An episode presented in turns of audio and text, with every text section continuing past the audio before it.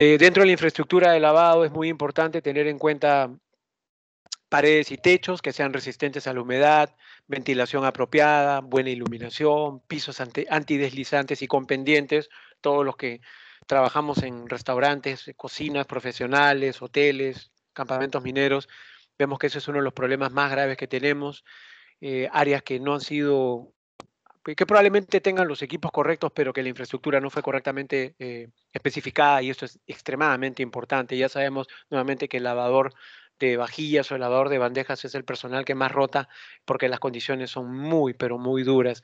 Así que no, en verdad a la hora que diseñamos eh, un área de lavado hay que tener en cuenta todo esto y esto nos va a permitir contar con una productividad muy eficiente dentro del, área de lavado, ¿no? Eh, buena presión de agua, sistemas eléctricos acorde a la demanda de equipos, eh, sistema de extracción cuando sea requerido. Ahora vamos a entender que también hay máquinas que trabajan sin sistemas de extracción, no hay ningún problema. Y los temas de drenajes también son muy importantes, ¿no? Viene la gran pregunta que todo el mundo nos hace. ¿Y cuántos tipos de lavado hay? hay dos, el lavado manual y el lavado mecánico. ¿Y cuál es mejor? ¿Cuándo puedo yo utilizar uno o el otro? Bueno, vamos a empezar a atender un poco, a entender un poco mejor las diferencias de uno y otro y nos vamos a ir dando cuenta que cuál sería nuestra necesidad. El lavado manual es permitido, es legal, y lo lógico sería que tuviéramos una poza como esa, donde haya tres pozas, una poza para lavar con agua caliente, una poza para el enjuague y una poza para, una poza para sanitizar y una poza de enjuague, ¿no? Lavado, este, enjuague y sanitización. Eso es lo ideal. Y seguir las normas que nos manda la, la, la, bueno, la norma del país en el que estemos. A veces también hay normas regionales de municipalidades, nos hemos dado cuenta que algunos aplican algunas cosas diferentes, que va mucho más de la ley, pero es importante entender cuál es la norma que rige. Que rige. Sin duda alguna, encontramos que en el extranjero, muy lejos, este, eh, países eh, como Chile son muy respetuosos de las normas de lavado, es porque están teniendo en cuenta que tienen que respetar al cliente y entregarle un plato o una vajilla que esté limpia, limpia y libre de, de, bacterias, por lo menos al momento que se sirve el alimento. Ya cuando el cliente lo contacta, la toca, ya eso pasa a otra etapa, ¿no? Pero esto es lo mínimo que nosotros deberíamos de tener, ¿no?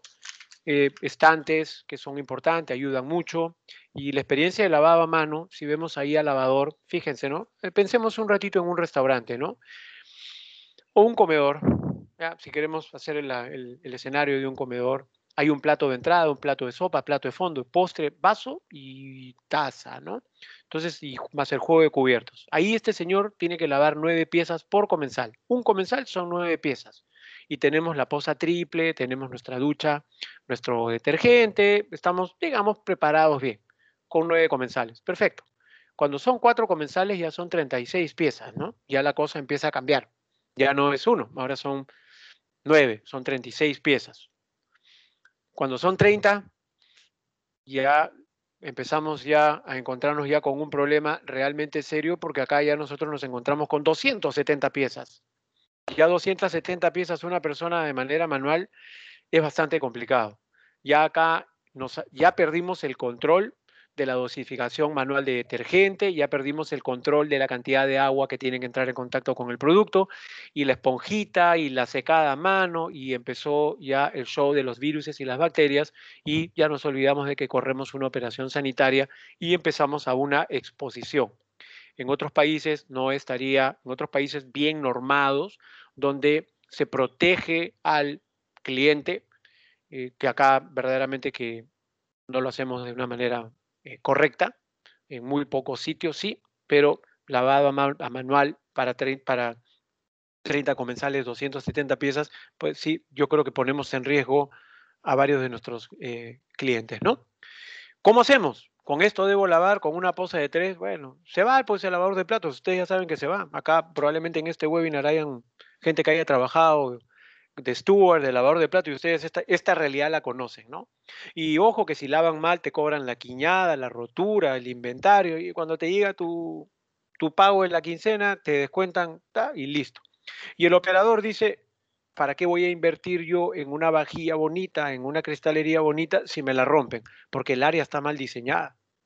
no es que la vajilla o la cristalería sean de mala calidad, si el área está mal diseñada se van a romper y no, o no dar una vajilla o una cristalería acorde a la función, al show, es como poner un cuadro en un marco que no es el más agradable, entonces se pierde, porque en verdad la vajilla es como el marco donde uno pone pues la creatividad del chef o el bartender, la cristalería y la vajilla ayudan mucho dentro del orden y de la exposición y de la calidad de los alimentos, ¿no? Sin duda alguna. Pero ahí tenemos un enemigo, pues, de la vajilla, que es un área mal, mal diseñada y esto es lo que va a ocurrir.